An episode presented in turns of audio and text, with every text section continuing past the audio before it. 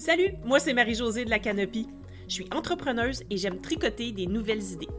J'aime rattacher les fils entre différentes disciplines pour trouver des solutions qui dépassent nos idées préconçues. Chaque semaine, je pars à la rencontre d'autres entrepreneurs pour savoir ce qui les inspire, les stimule et les motive à passer à l'action. Sur ce podcast, on découvre de quoi on est game, puis de quoi on n'est pas game pour savoir qui on est en tant qu'entrepreneur. Changer de perspective. Game ou pas game?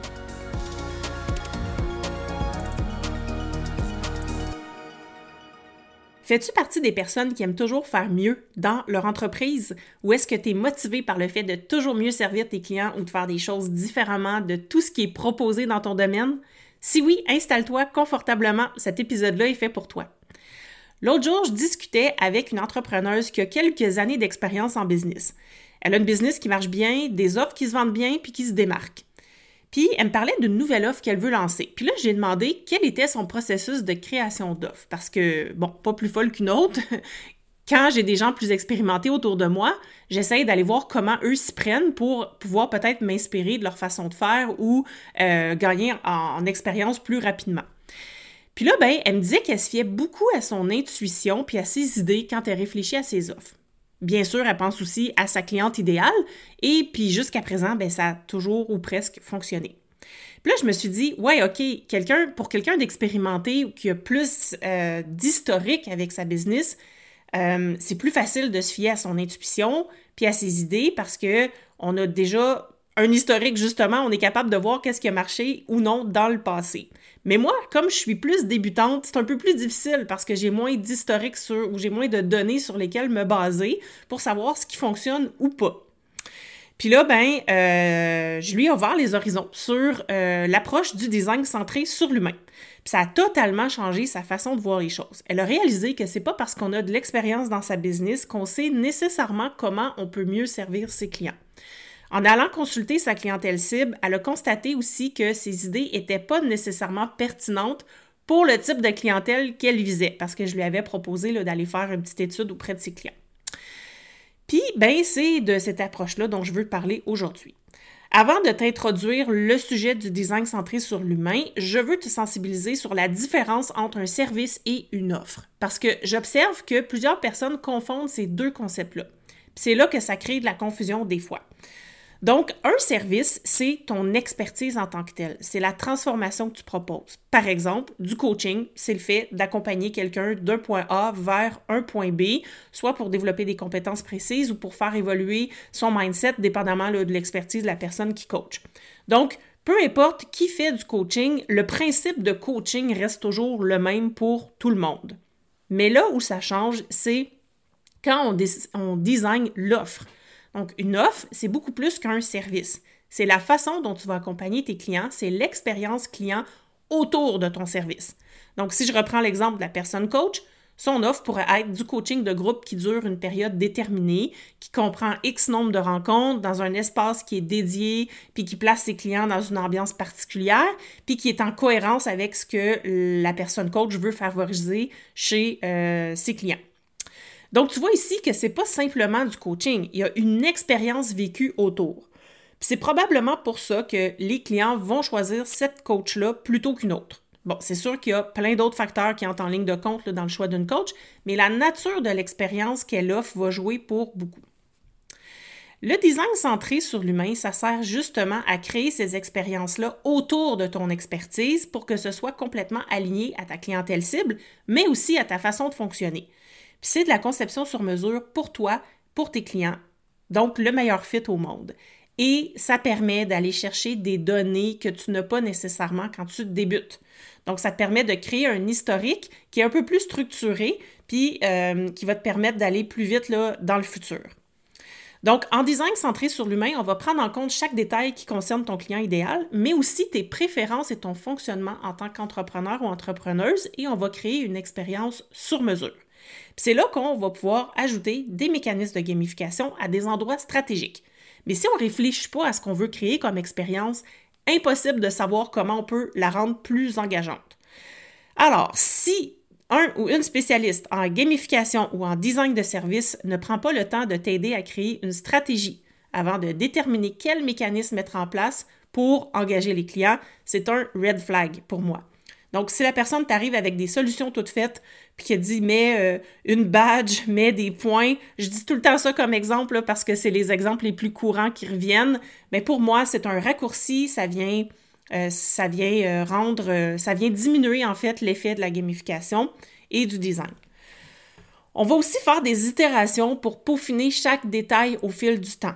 Bon, souvent, on va dire créer un euh, minimum viable product, donc un produit minimum euh, viable. Je pense que c'est comme ça que ça se dit en français.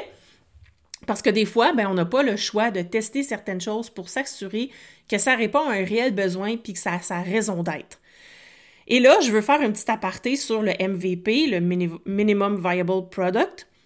Euh, ici, là, ça ne veut pas dire qu'il faut que tu botches ton expérience, ton service. Hein? C'est vraiment pas ça le but tu vas offrir exactement la même valeur. C'est juste que ton emballage cadeau va être moins, euh, va élaboré, va être moins sophistiqué que ton produit final. Mais tu n'as pas le choix de passer par là pour arriver à un produit final qui va correspondre exactement à ta cible et à ta façon de fonctionner. Parce que ça se pourrait que tu essayes des façons de faire, des modèles d'affaires, euh, puis en cours de route que tu dises euh, merde, ça me correspond pas. Et c'est exactement ce qui m'est arrivé. Donc, euh, tu vois, je prêche pour ma paroisse ici, mais je n'avais pas mis en pratique cette façon de faire dans mes premiers services. Bon, cordonnière mal chaussée, là, ça arrive à plein de monde, puis moi, j'en veux pas à personne. Là, quand ça arrive, c'est normal parce qu'on est souvent les moins bonnes personnes pour pour avoir le reflet de notre propre situation. Donc, c'est pour ça même que des fois, même des gens expérimentés se font accompagner pour euh, euh, certains services. Ceci dit, euh, je vois beaucoup d'avantages à utiliser cette approche-là pour créer des nouvelles offres. Premièrement, ça permet de trouver le modèle d'affaires qui offre le juste équilibre entre ton fonctionnement en tant qu'entrepreneur ou entrepreneuse, puis ce que veulent vraiment tes clients. Puis ça, pour moi, ça ne peut pas faire autrement que de marcher. Si on y va par itération, si on y va selon euh, les informations qu'on a recueillies auprès de nos clients, mais aussi nos informations qui nous concernent nous, donc d'y aller en pleine conscience, ben ça ne peut pas faire autrement que de fonctionner. Deuxièmement, ça permet d'être plus fier de nos offres parce qu'on a pensé à tous les détails et qu'on a peaufiné au cours des phases de test. Puis quand je dis phase de test, c'est pas obligé de durer un an. Hein. Ça peut être une ou deux itérations sans plus euh, que tu as testé avec quelques clients pour t'assurer que tout était euh, bien arrimé puis que ça correspondait réellement à un besoin. ça nous permet de devenir meilleur dans notre domaine si on fait ça parce qu'on va nous aussi prendre de l'expérience puis on va comprendre euh, d'une manière plus raffinée notre domaine. Ça, c'est super important parce que pour moi, une personne experte doit comprendre, oui, doit être bonne dans ce qu'elle fait, doit être compétente, mais elle doit aussi comprendre l'écosystème dans lequel elle, elle, se situe. Puis ça, pour que ça arrive, tu n'as pas le choix. Il faut que tu comprennes d'une manière raffinée ce que tu offres, mais aussi l'environnement dans lequel s'inscrit ton client et ton offre. Troisième avantage, ça permet de s'assurer qu'il n'y a pas de vide dans notre offre, c'est-à-dire qu'il n'y a pas de point mort ou euh, de manque dans le fil rouge de l'expérience qu'on veut offrir. Parce que quand on fait du design de service ou euh, du design centré sur l'utilisateur, ben on, ça fait en sorte qu'on va penser à tous les petits détails, puis ça va mettre au jour les, endroits où il manque quelque chose ou où est-ce que ça tombe. C'est pas ça qu'on veut pour que ça devienne engageant et que euh, ça corresponde exactement à ce que nos clients cherchent.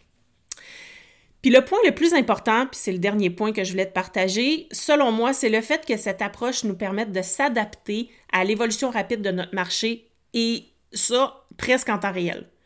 Une fois que tu connais bien l'approche euh, du design centré sur l'humain, tu es capable de l'appliquer dans toutes les sphères de ta business, puis ça te permet d'être toujours un pas en avant. Donc, c'est une façon différente de réfléchir à, nos offres, euh, ce qui fait que euh, une fois qu'on le sait, on peut plus, plus le savoir, on peut plus revenir en arrière.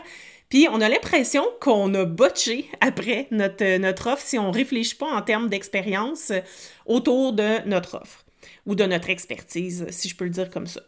Donc, pour moi, c'est un incontournable pour créer des produits qui sont pertinents qui s'adaptent euh, à travers euh, le temps et avec les changements euh, qui sont vraiment vite dans nos marchés en ce moment. puis, ça nous permet aussi d'être à l'aise et fiers dans ce qu'on fait et dans la manière dont on le fait. Voilà, c'est ce que je voulais te partager aujourd'hui. Si l'épisode d'aujourd'hui a allumé quelque chose chez toi, je serais vraiment intéressée de t'entendre sur le sujet. parce que j'aimerais élargir mon offre euh, de service prochainement, puis j'aurais quelques questions pour toi. Donc, cette fois-ci, tu vois, je vais appliquer mes propres conseils. Donc, dans les show notes, je te laisse le lien vers mon Calendly. Puis, si tu as le goût de prendre un petit 15 minutes avec moi, euh, ben, je t'invite à prendre rendez-vous euh, avec les dates que je te propose dans le Calendly. J'ai rien à te vendre, promis. Je, je, vais seulement te poser des questions, puis tout ce que je veux, c'est t'entendre parler. Donc, je vais te poser des questions, puis je vais t'écouter. C'est tout ce qu'on va faire durant le 15 minutes, puis on va connecter évidemment. Donc, si ça t'intéresse, je t'invite à aller voir dans les show notes et à cliquer sur le lien euh, Prendre rendez-vous avec moi. Eh bien, euh, et puis sinon, ben, on se reparle la semaine prochaine. Bonne semaine! Si tu as aimé ce que tu viens d'entendre, aide-moi à faire connaître le podcast. Invite du monde à se joindre à notre gang. Abonne-toi puis mets 5 étoiles pour que tout le monde sache où on est. Puis rédige un avis sur ta plateforme d'écoute préférée. On se parle la semaine prochaine? Bye là!